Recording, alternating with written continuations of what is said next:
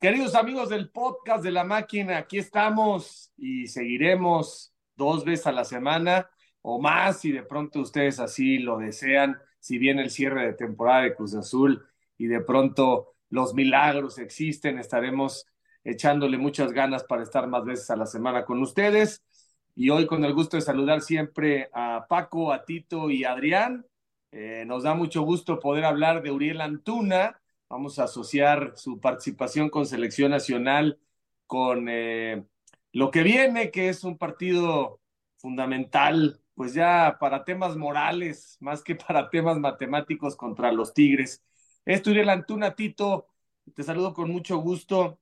a mí lo que me encanta de Uriel Antuna es que la falle o acierte, lo abucheen o le aplaudan, siempre está sonriendo, se ve que el tipo disfruta la profesión, ya fue Europa, regresó, eh, no consolidó para nada la carrera y ahora como sea en la selección mexicana, pues sí, te tira dos centros eh, de más en cuanto a la, a la potencia, pero bueno, recorta, trajo locos a los alemanes, hace gol, es, es, es lo que hay, ¿no? Al final del día y, y me da gusto que, que Uriel, pese a todo lo que dice el entorno, ahí esté aferrado a la selección y ojalá que mucho tiempo más a Cruz Azul, porque pues en la liga también al final rompe el promedio. ¿Cómo estás, Tito?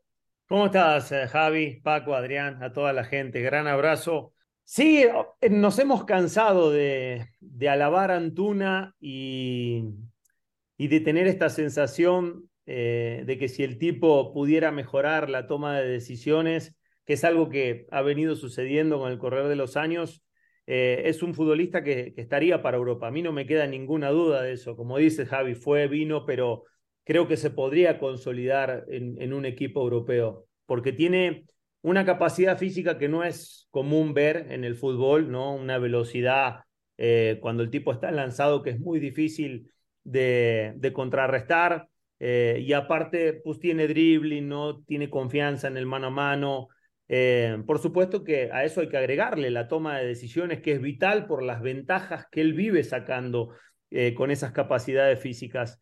Em, pero bueno, lo hemos, bueno, por lo menos yo me he cansado de decir que así todo, eh, siendo errático muchas veces en, ese último tercio, sigue siendo el futbolista o uno de los futbolistas más desequilibrantes de la selección nacional, del mismo Cruz Azul. Em, y que cada vez que el equipo juega genera. Es un futbolista que por naturaleza genera, nada más hay que ponerlo a competir. Cuando no genera es porque no lo ponen, eh, digamos, en condiciones favorables para que el tipo lastime, pero cuando realmente lo, lo, lo, buscan, lo encuentran, ya sea el pie pegado a banda para que encare o al espacio, es un futbolista que lastima mucho y aunado a eso, se le ha dado el gol últimamente, lo leía Adrián en selección también, ya son goles consecutivos los que viene marcando, eso le dará mucha confianza. Eh, y ahí está, ¿no? Peleando un puesto por la titularidad en el seleccionado nacional y en Cruz Azul, bueno, yo creo que hoy, hoy no tiene competencia, ¿no? Este, por, por, digamos, por sus condiciones, por sus capacidades, eh, pero sí creo que lo he visto mejor en selección que en Cruz Azul últimamente, por lo menos esa es la, la percepción que me da. Oye, Tito, ¿no te parece que además del el criterio, la toma de decisiones que, que, bien lo mencionas, cuando menos con, con el tema del centro, con la pierna derecha, o sea, no cuando recorte y cambie el perfil, sino ya cuando llega a la línea de fondo y saque el centro, no tiene también, no tendrá un problema también técnico en el golpeo, porque yo veo que todas las vuelas, o sea, o muchas las vuelas, o sea, e, en esa, en esa sensación de, de va a poner la pelota exactamente a la cabeza, ya no digamos las diagonales razas, pero va a poner la pelota más o menos una buena zona del hombre que ya está en el manchón penal o del que va llegando de segunda línea a pisar el área, como que siempre se le pasa este, la potencia. Pareciera que el tipo quiere resolver, digamos, o culminar las acciones, ya sea con pase o con tiro a gol, a la velocidad que él corre, ¿no? Y es ahí donde viene tanta imprecisión. Yo creo que es ahí donde él ya, por ejemplo, cuando consigue la, ventaja, ya sea en el espacio o en el mano a mano, es ahí donde se tiene que dar ese segundito para golpear mejor, para centrar mejor, eh, porque digo, a mí me ha tocado tener a muchos compañeros asistidores con gran técnica, te nombro a uno, al mismo técnico de la selección nacional, al Jimmy Lozano, que no era un velocista, pero no necesitaba sacar ventaja desde lo físico, desde el mano a mano para ponerte una pelota con ventaja. Entonces, él priorizaba mucho la técnica. Uriel gana, ¿no? Eh, como lo hemos mencionado, pero pareciera que quiere resolver a la misma velocidad que él se mueve. Eh, y es ahí donde la imprecisión eh, se frecuenta con, con constancia, ¿no? Sí, sí es, es trabajable, yo, yo lo veo muy trabajable. Eh, imagino, Adrián, que con, con Tuca lo, ha trabajado porque a Tuca le gusta trabajar mucho en, la definición. Digo, no es una corrección que de la noche a la mañana la vas a mejorar, pero, pero con el tiempo sí. Y digamos, la gran preocupación es que pasa el tiempo y no se le ve esa mejora a Uriel. Mantiene un cierto nivel, ¿no? Una cierta constancia, un cierto desequilibrio, pero en esa toma de decisiones todavía le falta, le falta afinar. Y lo dices bien, Tito, ¿cómo están Paco, Javier, compañeros? A ver, el Tuca Ferretti, cuando llega a Cruz Azul, dice, una misión que yo tengo en específico es corregir esa toma de decisiones de Uriel Antuna. Y yo lo que sabía es que 15, 20 minutitos después de los entrenamientos eh, se quedaba, ¿no? Ahí con, con Uriel Antuna o, veía la forma de la cual Uriel Antuna se pudiera quedar a entrenar precisamente estos aspectos. Yo creo que en el caso de Uriel, eh, su, mejor versión siempre lo ha visto con el Jimmy Lozano. No sé si recuerden que esto viene desde el preolímpico que se disputó en Guadalajara. Por ahí en algunos momentos lo llegaron a cambiar de banda por izquierda, no se veía tan bien como se ve por derecha. Pero después el Jimmy agarró el modo, en Juegos Olímpicos se vio muy bien, ahora con selección mexicana ha sacado su mejor versión, eh, Uriel Antuna, a pesar de que con el Tata también tuvo muy buenas participaciones, pero sin duda la versión de Uriel Antuna con selección mexicana es muy bueno. Y creo que eh, eh, lo, que dice es muy importante, Tito, el contexto en el cual juega, ¿no? Eh, con Juan Reynoso, por ejemplo, se buscaba mucho el pelotazo largo, buscar a Uriel Antuna y que te pudiera hacer una diagonal o pegado a la banda que te pudiera generar daño. Yo hoy no veo a un Cruz Azul que sea un buen contexto para Uriel Antuna. Lo hemos platicado mucho, que ahora interioriza mucho, intenta irse mucho más hacia el centro. De repente lo hemos visto en Cruz Azul hasta de centro delantero. Lo hemos visto jugar hasta en punta a Uriel Antuna, que yo creo que no son sus características, no son sus mejores condiciones. Hoy contra Alemania, que quiero decir, el, este miércoles, el martes contra Alemania, termina dando un partidazo y, y creo que ese es el contexto y la forma en la cual queremos ver a este Uriel, jugando por fuera, encarando, jugando el mano a mano, y ese es el contexto que creo yo el mismo Cruz Azul tendría que estar buscando proveer a Uriel Antuna, porque de lo contrario, pues no es, no es tan peligroso, ¿no? Uriel se ha convertido tanto en Cruz Azul como en selección mexicana en el tipo más peligroso, en un jugador que te genera muchísimas llegadas y por lo menos para mí, si falla seis, no importa, mientras hoy eh, te, te genere goles, mientras hoy te genere asistencias, creo que eso es lo importante y esa es la razón por la cual para el Jimmy Lozano, para Joaquín Moreno, para el Tuca, para Juan Reynoso, para el que sea, va a estar siempre en las convocatorias y siempre va a estar presente. Oye, Paco, y es en serio lo que te voy a preguntar, ¿no te gustaría ver otra vez eh, juntos, pero ahora en Cruz Azul, a Antuna con Alexis Vega? Esa es una gran, gran observación, más que pregunta. Saludos a todos. ¿Por qué lo digo? Porque eh, fueron este dúo eh, tamarindo, ¿no? En, en el fútbol de las Chivas Rayas del Guadalajara. Eh, el rebaño trae un problemón y el asunto es que o le paga la cantidad enorme de dinero para calentar la banca o mete a jugar a Alexis Vega diciendo que lo perdonó, pero evidentemente no van a renovar contrato y el contrato de Alexis Vega termina corrígeme si estoy mal, eh, Adrián, en mayo del 2024. O sea, estaría quedando libre para negociar prácticamente este mercado invernal. Con lo cual, pues eh, cualquier equipo que le meta una módica cantidad, al menos de que se lo peleen varios, se va a llevar a Alexis Vega. Eh, por supuesto que si logra corregir a Alexis Vega su, eh, comportamiento fuera de la cancha, si le meten eh, cláusulas en el contrato, que tengo entendido porque lo he platicado con gente al interior de las Chivas, no pudieron meter con el representante, lo cual me parece increíble.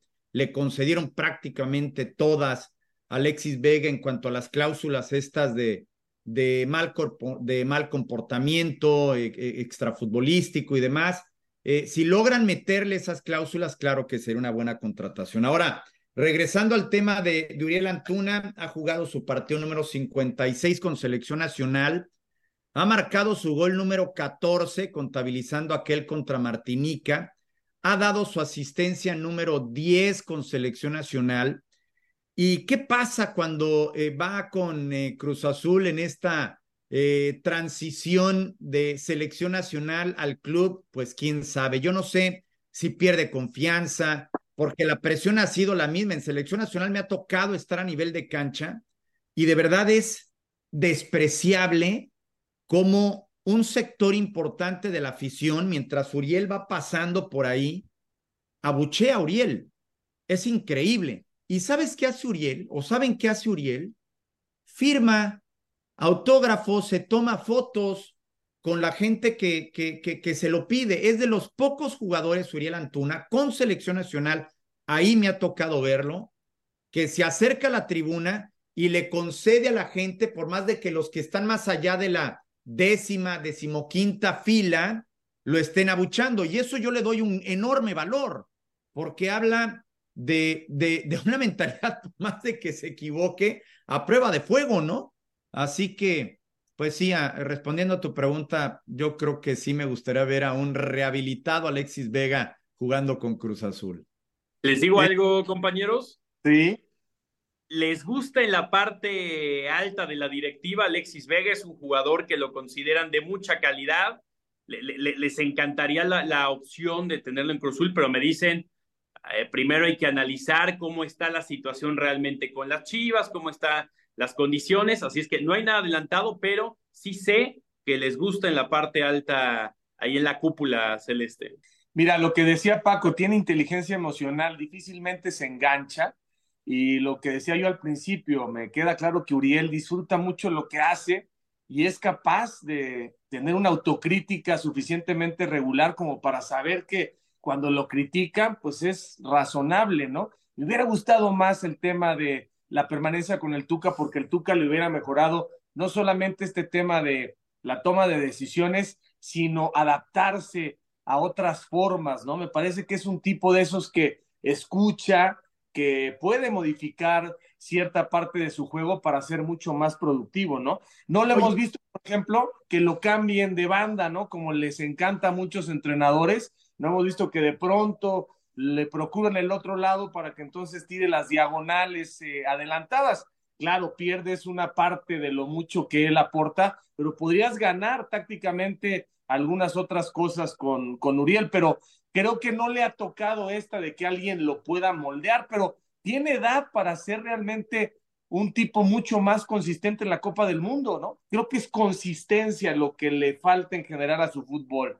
Y otra C, ¿no será confianza? ¿No, no, no será que ha perdido mucha confianza en este desarrollo que ha tenido? Pues yo lo veo que patea con, yo, yo veo que patea con toda la confianza cada vez que tiene una opción de gol, ¿no? Javier, ¿quién es el goleador del Cruz Azul hoy en día? quién es? es Sepúlveda. ¿Eh? Sepúlveda. Sepúlveda, claro, porque metió es, bueno, no. Cambindo, ¿no? De, Cruz Azul. Juntan los goles con Querétaro, este. Los dos con cuatro. cuatro y cuatro, ¿no? Con Cambindo. Cambindo, ¿no? Pero Uriel por ahí va, ¿no? Y en asistencia parece. Pero en Cruz Azul, ¿quién, ¿quién le pone los balones a Uriel? Porque acá ves y tiene a Eric Sánchez o tiene a Luis Chávez, y tiene a grandes asistidores, a Romo, a Edson, trazos largos. En Cruz Azul yo no veo uno solo, que tendría que ser Charlie, que no pasa por su mejor momento, uno solo que, le, ponga ese contexto favorable a Uriel, Paco. Hay, que, ser, hay que ser también eh, críticos con Uriel con Cruz Azul. En un partido que nos tocó eh, a los tres, eh, justamente, decíamos, ¿por qué Uriel no encara? ¿Se acuerdan?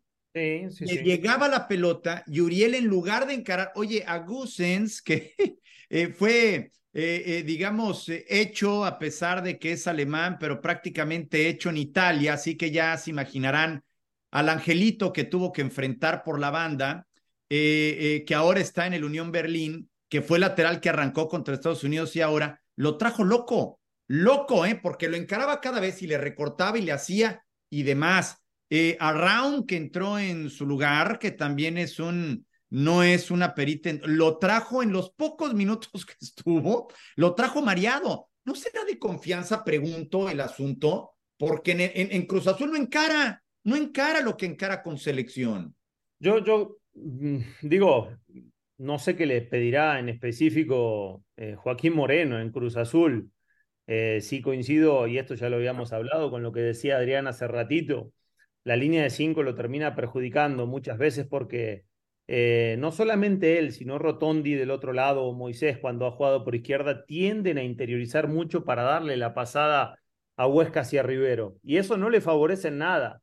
O sea, te puede, puede ser una alternativa, incluso cuando ha jugado con doble punta Cruz Azul, que era él fungía como una segunda punta, eh, lo cual tal vez lo hacía peligroso la búsqueda al espacio, pero creo que él jugando entre centrales se pierde, eh, ya centralizando la posición muchas veces tiene que jugar de espalda y eso no le conviene. O sea, situaciones que no le favorecen al potencial que él tiene.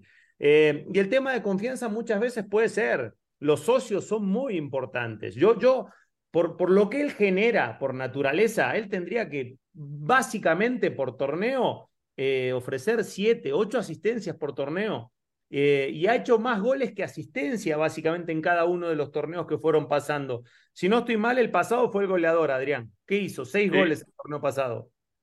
Pero hizo cero asistencias y ese dato me quedó grabado. No puso una asistencia. Un tipo que llega tantas veces con tanta ventaja o con posibilidad. ¿A quién se la iba a poner, Tito? A Iván ¿Eh? Morales, a Michael Estrada.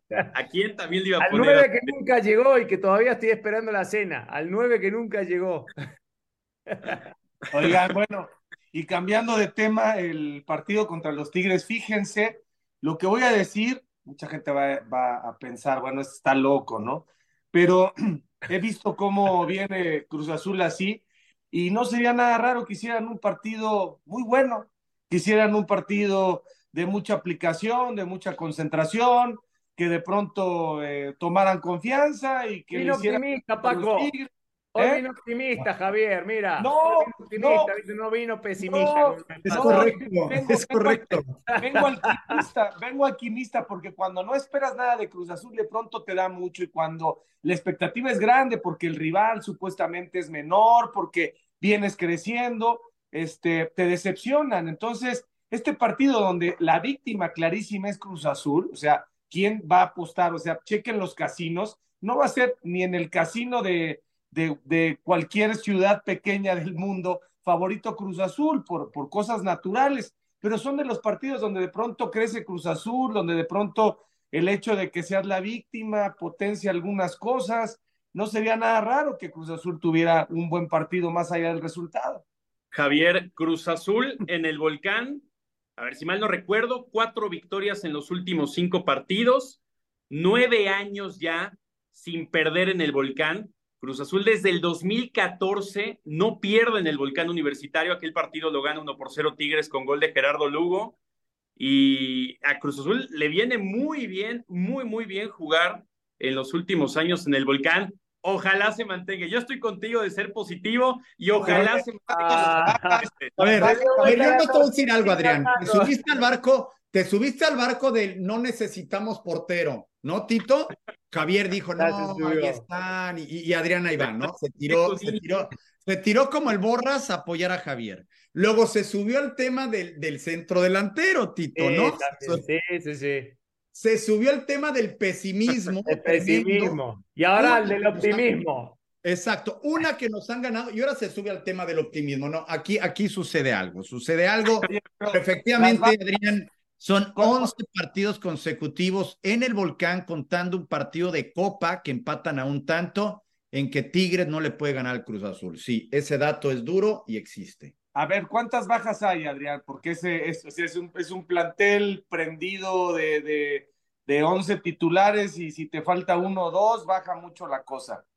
A ver, Nacho Rivero y Juan Escobar por tarjetas, Eric Lira por Juegos Panamericanos, en la planeación estaba desde la semana pasada que Kevin Castaño sería titular contra los Tigres, aunque, a ver, Castaño salió con algunas molestias en el partido de Colombia, jugó 88 minutos, pude ver eh, sobre todo el primer tiempo Muy buen partido el que dio Kevin Castaño, pero salió con molestias, así es que hay que confirmar exactamente qué tiene Kevin Castaño, porque en la proyección está para ser titular, pero insisto, hay que ver eh, que, que, todo esté bien eh, con Kevin Castaño después de su participación contra Ecuador. Oye, Adrián, y el tema... de esas tres, tres bajas. El tema de, de, mm, yo sé que, que normalmente las cosas siempre se escapan, ¿no? Porque son demasiados intermediarios pero yo creo que ya Joaquín Moreno sabe que no se va a quedar el próximo semestre y al mismo tiempo también debe haber trascendidos sobre si Cruz Azul está buscando en el mercado interno o en el mercado externo el perfil del nuevo entrenador acompañado del director deportivo. ¿Nos puedes adelantar o nos puedes sugerir que nos ilusionemos con una estructura mucho más sólida que la que hoy está al frente de las decisiones deportivas y presupuestales? Mira, yo, sé, Javier, que, vendrán cambios, eh, de eso lo tengo clarísimo, que vendrán cambios en muchos ámbitos y creo que, que, vendrá una estructura diferente, una estructura diferente en la cual se vislumbran modificaciones importantes para el equipo, así es que no sé si para que se ilusione la gente, habrá que ver ya cuando esté plasmado, habrá que ver cuando esté un proyecto ya deportivo, pero sí, sí vendrán cambios en, Cruz Azul en diciembre no jaló lo de Torrado, Chaco, por más que yo los promovía, Tito me dijo, este quiere dirigir, este está en Houston, y dije que se regrese de Houston uno y que deje de querer dirigir el otro. Yo nada más por ahí. contexto. El otro día lo entrevistaron a Chaco también y le preguntaron si le gustaría dirigir Cruz Azul. ¿Viste lo que respondió? Que sí, que encantado, que cómo no va a querer dirigir. Pero como, como director deportivo. No, no, no, él quiere dirigir, Javier. Él es entrenador, no, no le interesa los pantalones largos. Y, Luis Miguel, Salvador, ¿suena Luis Miguel Salvador o no, Adrián? La verdad, yo, yo lo que he sabido es que, que, se han inclinado un poquito más en la búsqueda por fuera, fuera de México, mucho más que, que aquí en México. Entonces, Luis Miguel Salvador, que llegó a ser una opción fuerte anteriormente, ahorita no lo tengo ahí en el, en el radar, sino de alguien de fuera. Dicen que tienen ya video de 15, ¿no? De 15 directivos de, de fuera, de los cuales 6 son españoles. No, no, no, Oye, me regreso, me regreso al tema de, de las ausencias. Eh, eh, eh, Guerrero para suplir, porque supongo que Carlos Salcedo ya está, ¿no? Ya. en lugar de Rivero por la lateral izquierda. Descendemos a Rotondi y ponemos a Moisés, Paco. Ahí está. Ahí está. E, es esa, es esa, ¿no? Supongo que por ahí lo va, lo va a trabajar. Y ya nos decías, en lugar de Eric Lira, se pues, pensaba que iba a ser eh, el, el, el, volante que hoy arranca como volante central en el empate a cero, ¿no? Quedaron 0-0 eh, de este martes. Y no sé eh, si vieron el partido, pero gran juego, ¿eh? En verdad, gran juego de Castaño. Y por cierto, debuta Dita Debutó Dita con la selección colombiana, jugó cinco minutitos, pero bueno, buenas noticias ahí para Dita que por fin se le hizo debutar. Oye, por Bruneta no han preguntado, ¿va? No, no, no sabes nada de Yo, yo, creo que Bruneta puede llegar a ser, a ver, e, es, difícil, ¿no? Y en Cruz Azul hemos mencionado muchas veces que, preguntan por uno, por otro. Bruneta gusta, que puedan llegar a un acuerdo es diferente, porque por Bruneta seguramente Santos eh, va, a pedir las perlas de la Virgen, pero Bruneta es un jugador que gusta y bastante. Yo creo que no hay un equipo que no le guste en México, pero Cruz Azul es uno de ellos que le gusta bastante el juego de Bruneta. Oye, Adrián, otras preguntas. Ahí, ahí tengo yo la declaración de, de, Víctor Velázquez, que creo que va a cumplir un año y fracción, donde dijo que Cruz Azul iba a tener un estadio, este, pues, yo creo que ya faltan tres años, ¿no? Algo así. Este, cuéntanos un poco de, ¿sabes un poco de la logística que van a manejar América y Cruz, Azul en el Estadio Azul? Y, y si han vuelto a tocar el tema de un estadio para Cruz Azul, que yo creo que si se da, pues ya no va a ser en tres, sino en cinco años o, no sé para cuándo. A ver, en cuanto a logística, Cruz Azul, lo, que yo sé es que están a detalles ya de cerrar el contrato con el Estadio Azul. En el caso del América no estoy tan seguro si ya también están, al igual que Cruz Azul, a detalles de firmar, pero por lo menos Cruz Azul sí. Y sobre el nuevo estadio es algo que se ha mencionado mucho, ¿no? Eh, he preguntado cuando realizan asambleas, que creo que ahí es ahí cuando tocan temas de presupuestos, de ver si es factible o no realizar un estadio, en dónde poder eh, ubicarlo específicamente, lo quieren hacer en la Ciudad de México, tendría que ser en las afueras de la Ciudad de México. Es un proyecto que quieren hacer, que le traen ganas desde hace tiempo, que han mencionado inclusive públicamente que están cercanos a poner la primera piedra, pero hasta el momento no se ha dado a conocer mayores detalles, ¿no? Entonces, pues está ahí como la ilusión de hacer el proyecto, pero no han dado a conocer nunca un detalle sobre para qué año, eh, cuándo se empezará a construir, capacidad. Entonces, yo creo que eso, eso va para largo. el, el futuro próximo de Cruz Azul está regresar al Estadio Azul, después irse al Estadio Azteca ya pensando en el 2026 y yo creo que en los próximos cuatro o cinco años sería difícil pensar en el estadio de Cruz Azul, a pesar de que es algo que sí lo tienen muy latente. Ese estadio de Cruz Azul, Tito, es, es muy cómodo para jugar, ¿no? El Estadio Azul es, es un estadio muy bonito, aparte siempre se ha mantenido muy bien. Digo, no sé cómo estará ahora últimamente, pero siempre ha tenido un césped muy, muy lindo, un drenaje también muy particular. Yo recuerdo cuando jugábamos eh, sábado 5 de la tarde, si no estoy mal, y se venían esos diluvios que se inundaba la cancha y en lo que terminabas de hacer la entrada en calor y salías, ya se había drenado gran parte de, del agua. Eh, un estadio muy, muy lindo. Incluso creo que la, gente se sigue identificando mucho con ese estadio, ¿no? Eh, el aficionado de Cruz Azul lo, lo, vivía de una manera particular, por lo menos eh, hasta, que, hasta que ahí estuvo la máquina. pero sí, ojalá que por lo menos traiga traiga buenos recuerdos ese estadio y, traiga triunfos, sobre todo, que es lo que... Las escaleras, Tito, las escaleras para salir. Los 99 escalones eh, de regreso al bus eh, post partido, ahí te encargo. Oye, mortales. Supongo que se van a terminar los partidos de amateurs que uno puede rentar la cancha del Estadio Azul, ¿no? Porque eso, pues termina por afectar el césped, ¿no? Sí, a ver, eso tendría que acabarse porque en estos momentos la cancha no está en óptimas condiciones. Hoy, de hecho, tuve la oportunidad de ver la cancha del Estadio Azul. No está en óptimas condiciones, van a trabajar en ello. Están remodelando también vestidores, preparándose para el regreso del Estadio Azul a la primera división. Así es que le están metiendo manita de gato para prepararlo de cara a que en, enero esté, eh, esté bien, pero sí le falta y sobre todo en el tema de la cancha Creo que hay mucho desgaste y sí, tendrán que acabar esas rentitas de que cualquiera puede ir a rentar y jugar ahí en el estadio, ¿no? Sin problema. Bueno, pues muchas gracias, muchas gracias a los tres. Un, un reconocimiento, un agradecimiento siempre a Pirma, la, la marca de los campeones, por el apoyo para este podcast. Están preparando innovaciones, cosas muy atractivas para el aficionado para el próximo año, dejando que las cosas fluyan, que la máquina se estabilice, que el proyecto finalmente tome con otros liderazgos eh, el tamaño y la dirección, la velocidad que merece un equipo como Cruz Azul por su afición. Entiendo que en todos lados están preocupados pues por afinar estos eh, detalles que, que no son menores y que hacen la, la suma, la diferencia cuando se trata de proyectar algo realmente a la altura de lo que ha sido Cruz Azul. Esperemos que así sea. Y bueno, estaremos pendientes para para llorar, para festejar, este, una actuación, yo diría que lo menos que uno espera con dignidad de Cruz Azul frente a un plantel mucho más poderoso y en casa, como lo es Tigres, pese a la estadística que eh, le, favorece a Cruz Azul. Gracias, Paco, Tito, Adrián, un gran abrazo. Igual, abrazo, Javi. Ya bajó, ya bajó, el optimismo sobre el final. Ya te, Después de un podcast muy optimista, al final. sobre el final no, no, no. Se va a ganar, se va a ganar. Nos vemos, gracias. Abrazo, abrazo.